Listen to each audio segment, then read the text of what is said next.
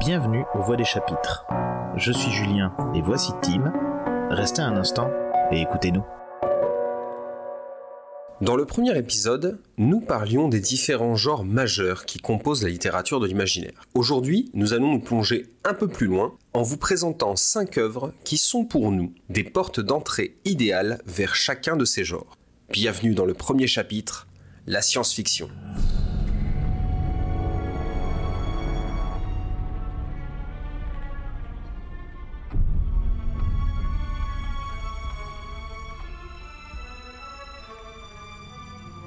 Première œuvre dont nous allons parler aujourd'hui, un cycle au sens large, le cycle des robots.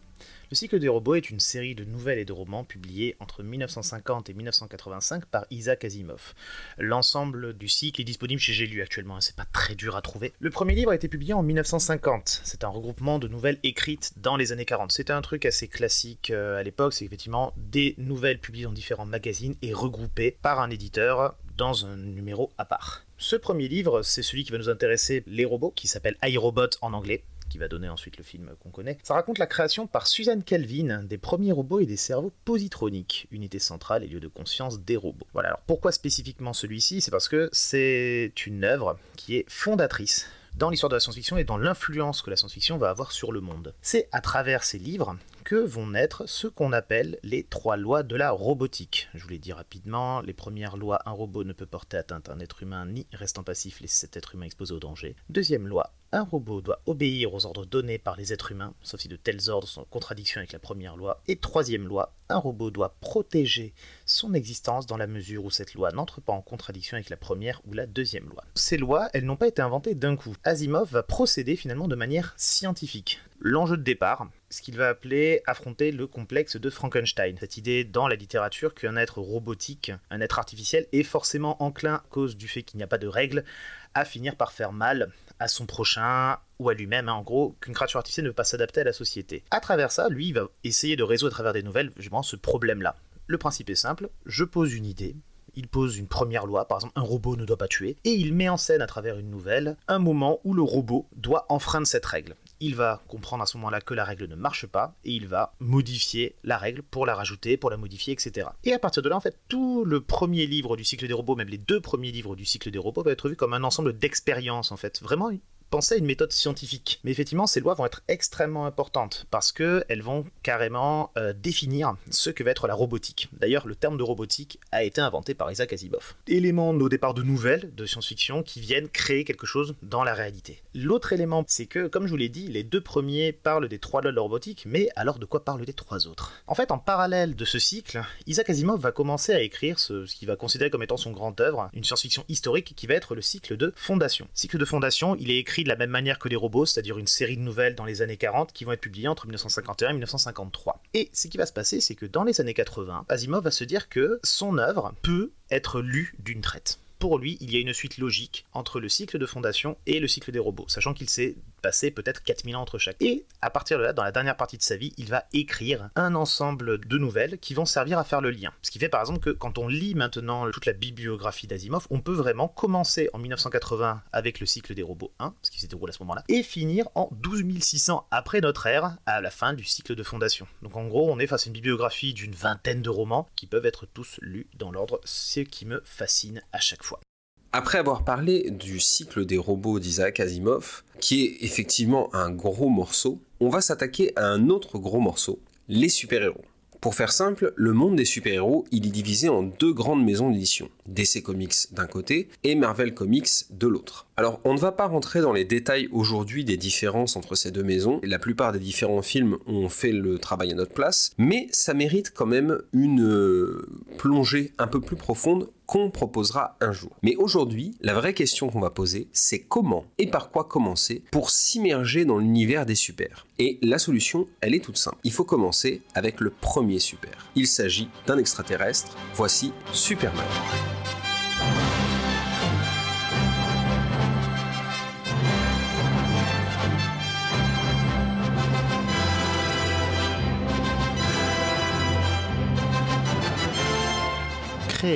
Par Jerry Siegel et Joe Shuster.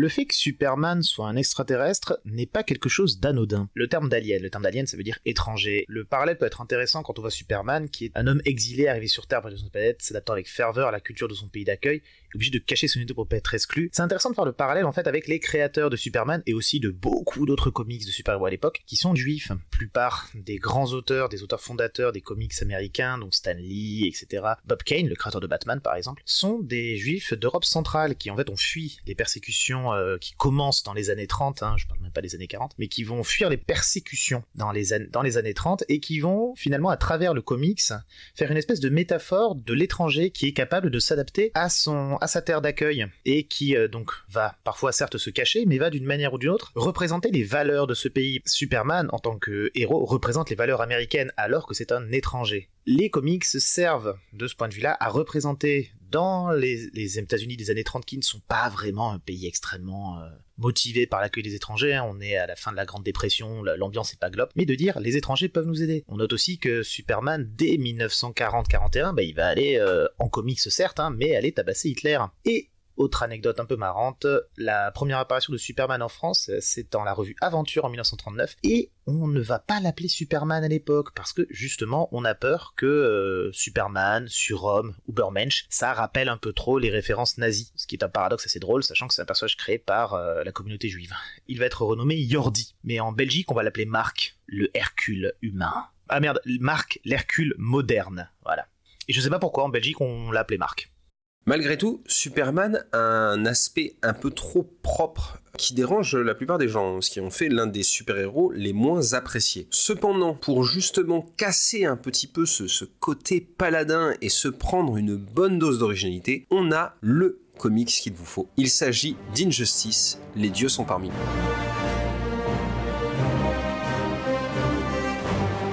Oui, effectivement, Injustice, c'est d'abord un jeu vidéo qui est sorti en 2013. C'est un gros jeu de baston où on contrôle plusieurs héros de l'univers DC qui vont clairement se mettre sur la gueule. Bah, c'est très simple, c'est l'équipe de Mortal Kombat qui s'est mis au travail sur ce jeu. Donc on est dans la vraie baston. Mais là où ça va aller plus loin, c'est avec les comics. Scénarisé par Tom Taylor, accompagné au dessin par différents artistes qui ont collaboré avec lui, il est sorti en tant que préquel.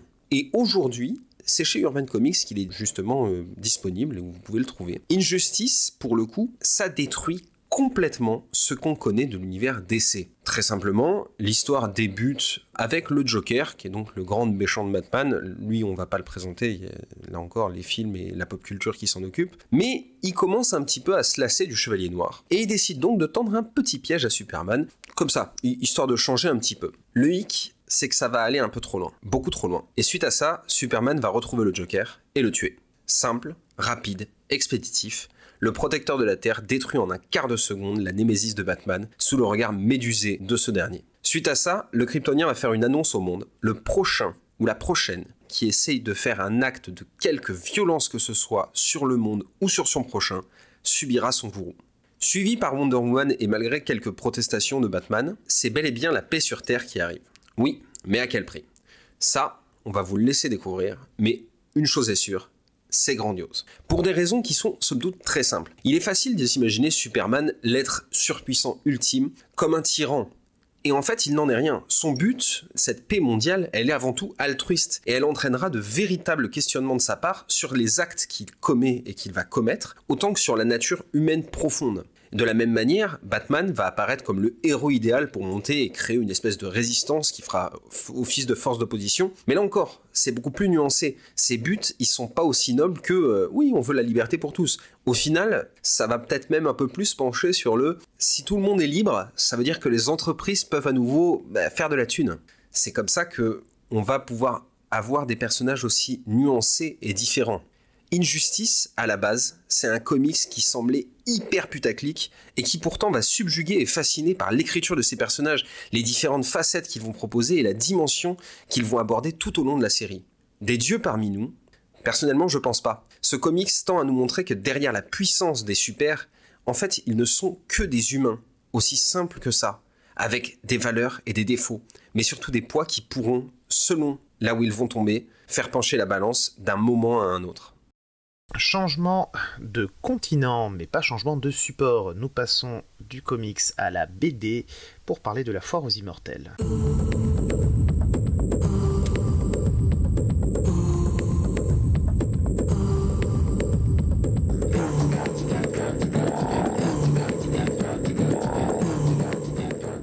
Dessinée écrite et dessinée par Enki Bilal, publiée en 1980. Donc là, on va vous, je vais vous refaire un petit, un petit résumé du début de l'histoire. Ça se déroule en 2023. Ça, c'est toujours un peu une blague hein, dans la SF. Quand on a des choses qui se déroulent il y a 30 ou 40 ans, ça donne des futurs bah, qui sont déjà passés. L'histoire se déroule en 2023. Alcide Nicopole, un prisonnier ayant vécu en hibernation dans l'espace pendant 30 ans, s'écrase dans Paris. Il découvre un monde qui a bien changé. La ville, contrôlée par un dictateur qui s'appelle Jean-Ferdinand Choublanc, ça fait partie aussi des noms qui ont un peu vieilli, est divisé entre un centre-ville pour riches un bidonville pour pauvres et extraterrestres rejetés par le régime. Au début de l'histoire, une immense pyramide noire flotte au sud de la ville. Les deux Égyptiens cherchent du carburant pour continuer leur voyage. Alcide va se retrouver au milieu de tout un jeu politique quand un dieu renégat prend contact avec lui. Donc La Foire aux Immortels est le premier tome d'une trilogie qui est centrée sur la vie, donc c'était cette Alcide Nicopole et de son fils, qu'on va appeler la trilogie des Immortels. Il y aura donc deux autres bandes dessinées, La Femme Piège en 1986 et Froid Équateur en 1992. Ce qui est intéressant, c'est que là on parle de La Foire aux Immortels, mais les trois sont intéressants. On utilise le même univers, cette logique de science-fiction, et on applique des histoires qui sont différentes en fonction de ce que Bilal voulait raconter. Ce premier tome est quelque chose de très... vraiment un thriller, une œuvre très politique, ça parle beaucoup, parce qu'en fait il y a toute une question autour de la manipulation des masses, etc. Le deuxième tome va être plus une sorte d'enquête policière, un peu plus terre à terre en fait, qui va vraiment s'axer sur l'histoire d'une femme au milieu de cette histoire. Et le troisième, Froid Équateur, est une œuvre beaucoup plus mélancolique qui va raconter la fin, finalement la fin d'un cycle en quelque sorte. Cette œuvre qui sort quand même en 1980, pour rappel, en 1980, la science-fiction en France, ça reste quand même quelque chose relativement de niche. Les publications existent hein, depuis les années 60, on aura l'occasion d'en reparler, mais ça reste effectivement, c'est pas des grands noms. Tenki Bilal ne l'est pas non plus, mais il va vraiment y avoir une grosse influence, et pareil, la publication a quand même un certain retentissement dans la bande dessinée. Tenki Bilal va devenir à partir de là un des grands noms importants de la SF française, il va même faire du cinéma hein, dès cette époque-là. Et Les Immortels seront d'ailleurs adaptés au cinéma dans les années 2000. Cette bande dessinée est un exemple aussi assez intéressant d'une science-fiction politique, mais aussi poétique. L'un n'empêche pas l'autre. Et il y a euh, une anecdote intéressante à donner sur toujours cette influence que la, la fiction peut avoir sur le réel. Dans Froid Équateur, les héros s'adonnent au chess boxing, qui est, comme son nom l'indique, un mélange de boxe et d'échecs. Et bah si jamais ce sport vous intrigue, vous pouvez fouiner et même vous y adonner, parce qu'il existe officiellement depuis 2003 avec euh, ses, ses, systèmes de règles, son championnat du monde, son championnat d'Europe et ses différents clubs. C'est pas très développé en France, mais pourquoi pas Et on va à nouveau changer de continent, puisqu'on change le médium, on va parler de manga. Un manga qui va peut-être résonner pour certains, on va parler d'Astro Boy, connu sous le nom de Astro, le petit robot.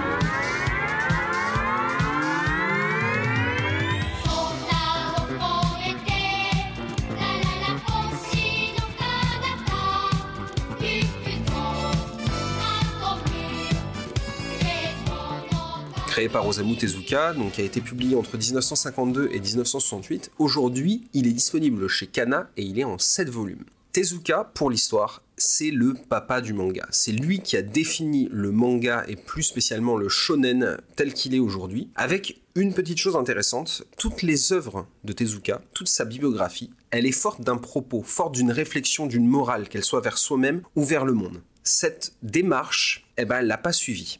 Puisque aujourd'hui, le principe même d'un manga, c'est de vendre. Mais ça, on y reviendra dans un autre épisode avec une plongée dans l'univers du manga et l'histoire de Tezuka. Astro, basiquement, c'est l'histoire de Pinocchio, mais avec un robot. Pour faire simple, le docteur Tenma a perdu son fils, Tobio, et il tente de le retrouver en créant Astro, le petit robot, et en l'élevant comme son fils. Mais Astro, c'est pas un vrai petit garçon. Donc forcément, il va être rejeté. Face à ça, Astro va devenir un super-héros, défendre la justice, la veuve et l'orphelin, et surtout créer un lien entre le monde des humains et le monde des robots. C'est une œuvre tout public absolument géniale, et si vous désirez la découvrir sans forcément vous plonger dans le manga tout de suite, il existe une version abrégée et très sympa, c'est un film d'animation qui s'appelle donc Astro Boy, qui est sorti en 2009, qui a été réalisé par David Bowers. C'est pas ultra fidèle à l'œuvre, mais ça représente bien les différents points importants de l'œuvre, notamment une qui est essentielle que ce soit dans Astro et dans Pinocchio, c'est cette notion d'humanité dans l'être artificiel. Cet être que l'humain a créé peut-il réussir à devenir plus que ce qu'il a été créé Est-ce qu'il peut devenir humain?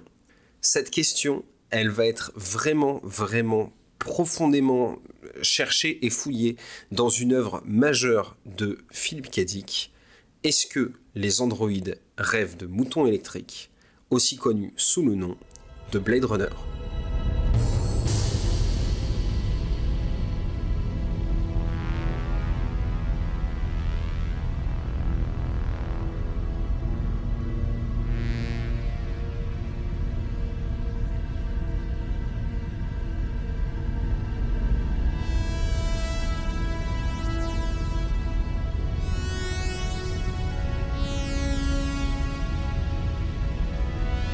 Effectivement, nous ne pourrons pas parler de science-fiction sans évoquer un des éléphants au milieu du couloir. Je vais pas vous faire l'insulte de vous rappeler, mais quand même juste assez rapidement. Hein. donc c'est un roman écrit par euh, Philippe Cadic, puis 1968 aux États-Unis, et en 1976 en France, dont le titre original, donc Les androïdes rêvent-ils de moutons électriques, sera renommé en Blade Runner quand le film sortira en 1982. Futur de 1992, une guerre nucléaire a ravagé la Terre et la grande majorité de l'humanité a soit disparu, soit fui vers Mars. Sur Terre, Rick Descartes est un enquêteur spécialisé à la traque des androïdes, les réplicants, des créations capables de parfaitement reproduire le comportement humain sauf pour une qualité, l'empathie. Une androïde va cependant passer le test censé les repérer à coup sûr, le test de Voigtkampf. Descartes va alors, en parallèle de sa traque de réplicants renégats, se poser des questions sur la spécificité humaine et questionner sa propre humanité.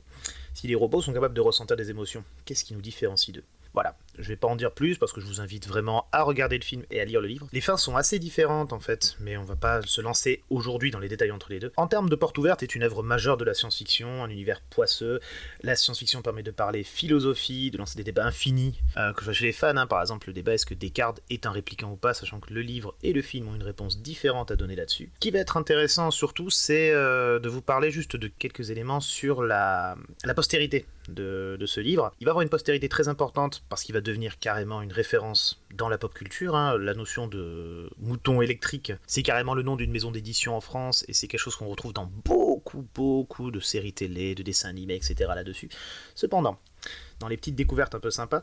Donc l'univers de Blade Runner est même devenu un univers étendu. Il y a des suites officielles au cinéma, genre Blade Runner 2049 qui est sorti en 2017, mais aussi en littérature. Il y a une trilogie qui a été publiée en 1995 et 2000, écrite par Key W. Jeter, qui est un nom assez important de la science-fiction quand même, qui apparemment tente de faire le lien entre l'histoire du roman et celle du film, de gérer un peu les différences euh, bizarres. Alors je dis apparemment parce qu'en fait, euh, bah, j'ai juste découvert l'existence de, cette série et que je n'ai pas eu l'occasion de la lire, sachant que même le troisième tome n'a jamais été traduit. Donc c'est vraiment quelque chose de, niche, mais ça pourrait être intéressant à trouver peut-être un jour.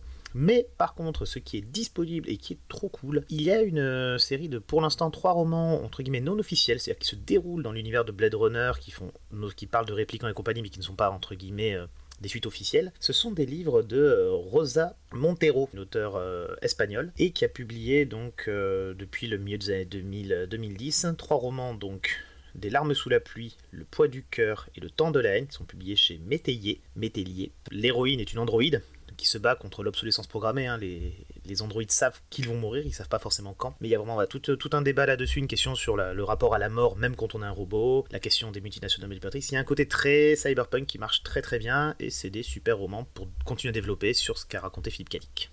On a parlé d'Astro, on a parlé de Blade Runner, mais parlons plutôt de Pluto. Pluto, c'est une série en 8 volumes qui est éditée chez Kana et qui est l'œuvre de Naoki Urasawa. Alors, qui est Naoki Urasawa Eh bien, ben, c'est l'élève de Tezuka. Et à ce titre, tout comme son maître, il crée des œuvres qui offrent une réflexion et ou une critique de la société. C'est d'ailleurs l'un des rares auteurs à en avoir ce privilège au Japon, c'est-à-dire critiquer la société japonaise sans forcément se faire bannir des différentes librairies. C'est un thriller futuriste. C'est le Blade Runner de Astro Boy puisqu'il se déroule dans l'univers d'Astro, ce qui est en soi un hommage à l'œuvre du maître de Urasawa. L'histoire nous plonge aux côtés de l'inspecteur Gesicht, qui est un enquêteur d'Interpol qui enquête sur différents crimes rituels qui ont été commis sur des robots et des humains, qui n'ont apparemment pas de connexion, mais c'est justement le but de Gesicht, c'est de faire le lien entre ces différentes victimes. Mais ça, il va le faire, et ça va aussi l'amener à en perdre un petit peu la raison.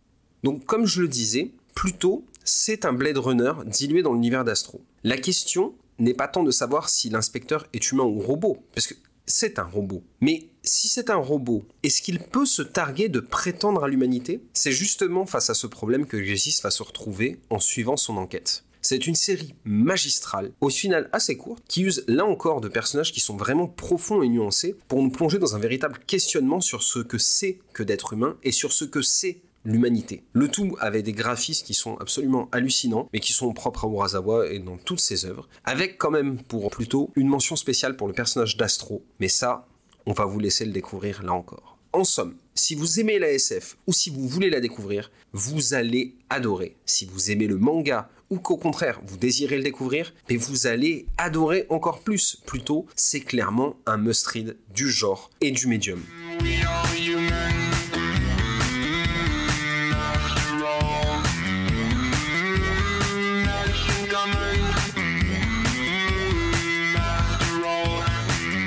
Ces cinq œuvres qu'on vient de présenter assez rapidement ne sont pas en elles-mêmes représentatives de toute la science-fiction. Cependant, elles constituent à nos yeux déjà bah, de très bonnes œuvres et aussi euh, des portes d'entrée, des euh, visions intéressantes des différentes branches de la science-fiction. En espérant que cet épisode vous permettra de découvrir ou redécouvrir la science-fiction, nous vous donnons rendez-vous dans le prochain épisode pour continuer notre voyage avec le deuxième chapitre, la fantaisie. À la semaine prochaine, vous serez les bienvenus aux voix des chapitres.